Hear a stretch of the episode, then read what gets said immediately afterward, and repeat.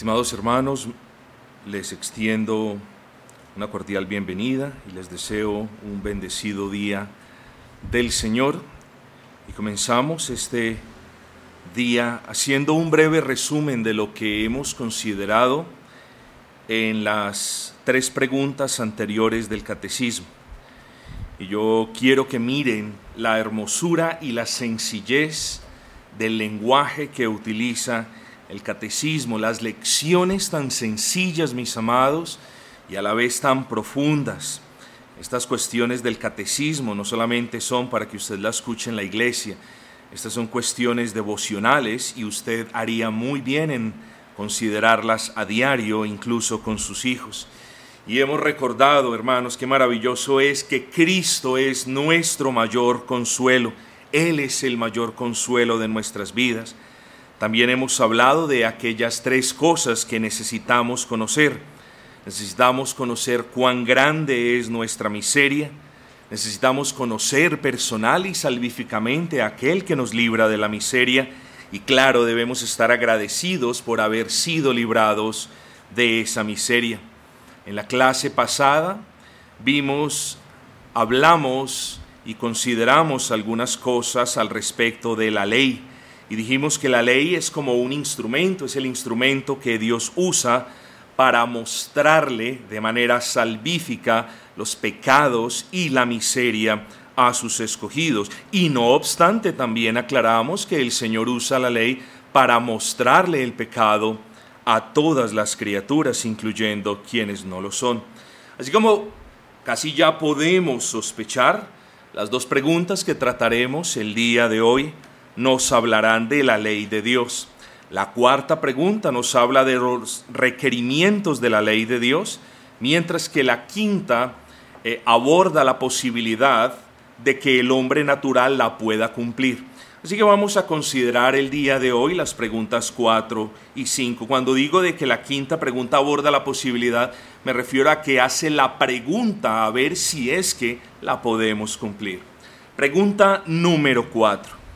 ¿Qué nos exige la ley de Dios? Usted a continuación va a ver en la respuesta lo que comúnmente se llama sumario o resumen. ¿Qué nos exige la ley de Dios? ¿Qué te exige a ti la ley de Dios? Y la respuesta es lo que Cristo nos enseña a modo de resumen en Mateo 22, 37 al 40.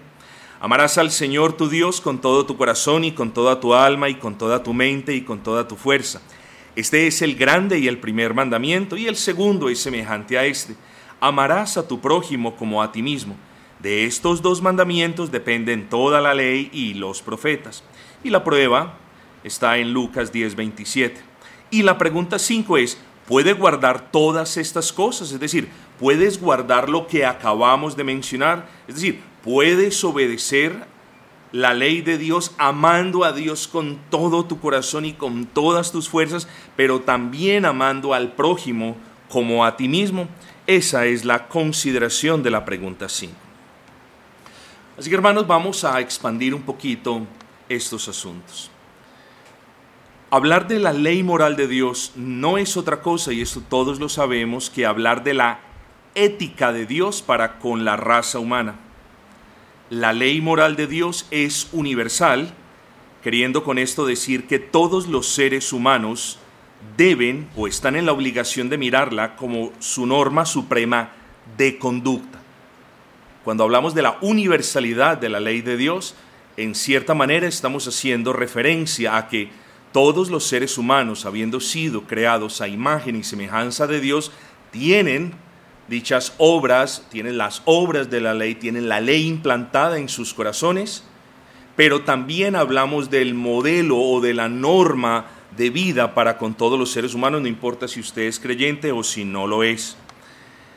La ley de Dios también la podríamos considerar como el espejo que nos muestra el pecado, como aquel maestro que nos enseña nuestra rebelión y como aquel ayo o tutor que nos lleva a Cristo. Claro, nos lleva a Cristo, pero nos lleva, digámoslo así, con la convicción de que estamos imposibilitados, de que somos inhábiles para cumplir con las demandas de la ley. Por eso nos lleva a Cristo. Nos lleva a Cristo porque Él, habiéndolas cumplido, nos imputa los favores de la obediencia que nosotros no podemos dar, pero lo recibimos por medio de la fe a nuestro favor. Él es el único que nos puede salvar, porque Él es el único que ha cumplido con los requerimientos de la ley.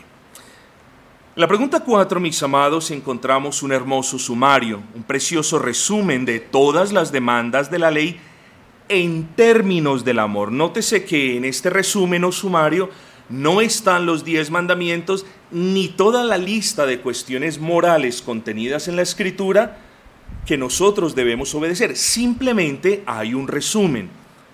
Tenga usted cuidado y no se deje confundir por aquellos que dicen, ahora esa es la nueva ley. Ya la ley moral no es relevante, ahora la ley es la ley del amor. Usted tiene que amar a Dios y tiene que amar al prójimo. Y por supuesto que eso lo tenemos que hacer. Pero vuelvo, e insisto, si usted entiende esto, va a entender lo demás. Es un resumen. Es como la condensación de los diez mandamientos.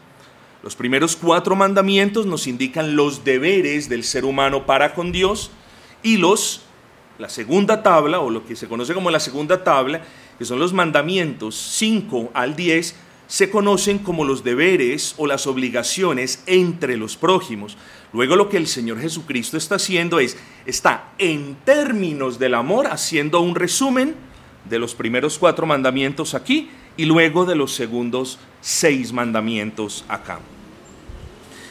Cuando los creyentes decimos, préstele atención a esto por favor mi amado, que la ley de Dios es una ley de amor, a lo que hacemos referencia no es a que la ley se satisfaga con amor, sino a que el amor es el espíritu con el que debe ser observada la ley. Esto es muy importante. Entonces no es que, oh, yo ya cumplí la ley porque amo a mi hermano. No, ni siquiera usted puede hacer eso porque no lo amamos de una manera perfecta.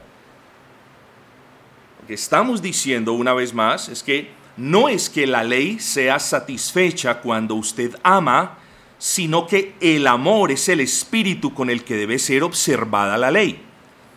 Mis amados hermanos, esto es importante. La ley, además de tener una letra, no matarás, no cometerás adulterio, no hurtarás, no levantarás falso testimonio contra tu prójimo, etc. Vuelvo y repito, además de la ley tener una letra, tiene un espíritu. La esencia espiritual de la ley de Dios es el amor. Eso lo tiene que tener en claro. La esencia espiritual de la ley de Dios es el amor. Y de nuevo, no que el amor reemplace la obediencia a los mandamientos, como algunos creen, sino que el amor es el espíritu con el que se debe obedecer cada mandamiento. Ahora bien, todo lo que he dicho se lo voy a resumir en lo siguiente. Y espero, hermanos, que si tienen a bien, se lo memoricen o lo tengan muy en cuenta. Amor sin obediencia a los mandamientos es un sentimentalismo hueco. Amor sin obediencia a la ley de Dios es un sentimentalismo hueco. Y obediencia a los mandamientos sin un verdadero amor por Dios y por el prójimo es un legalismo triste. ¿Vieron el punto? No, yo tengo mucho amor, ya no obedezco la ley. Eso es sentimentalismo. No, yo voy a obedecer la ley, pero, pero no amo a la hermana, no amo al hermano. Eso es legalismo. Así que la pregunta 4 nos habla de las exigencias de la ley de Dios para cada ser humano.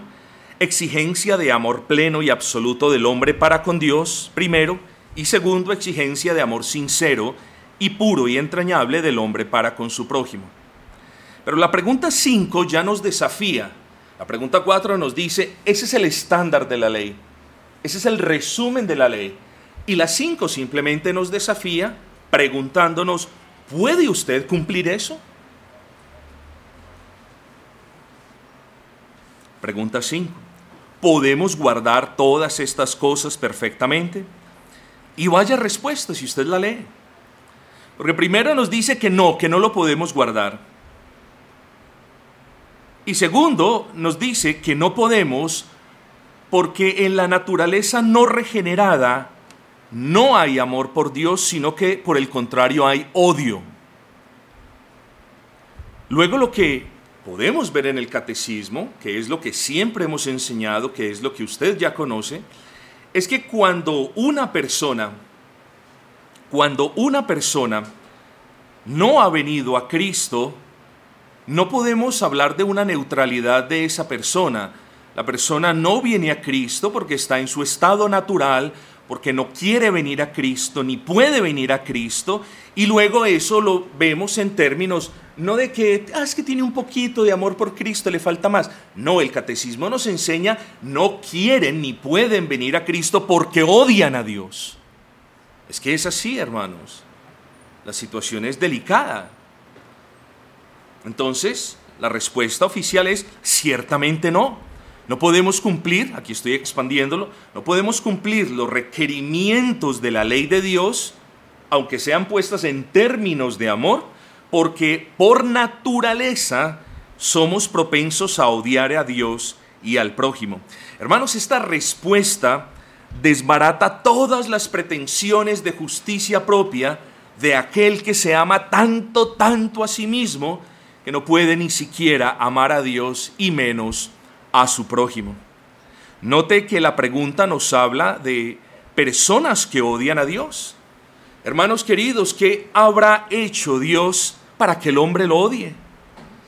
¿No le ha dado la vida y le ha permitido vivir respirando el aire que produce? ¿No pone Dios sobre la mesa de quien lo aborrece pan cada mañana, aun cuando no le dé gracias? ¿No protege Dios incluso al impío cuando él no lo reconoce en sus caminos? En sus caminos? Repito, hermanos, ¿qué de malo ha hecho Dios para provocar la ira en el hombre? Usted puede entonces concluir, no ha hecho nada de malo porque Dios no es el autor del pecado. Luego el hombre odia a Dios por naturaleza. Tremendo eso. Y aquí todo el mundo convencido de que aman a Dios. El hombre odia a Dios por naturaleza. El hombre aborrece a Dios por naturaleza. Así él crea que lo ama, no lo ama.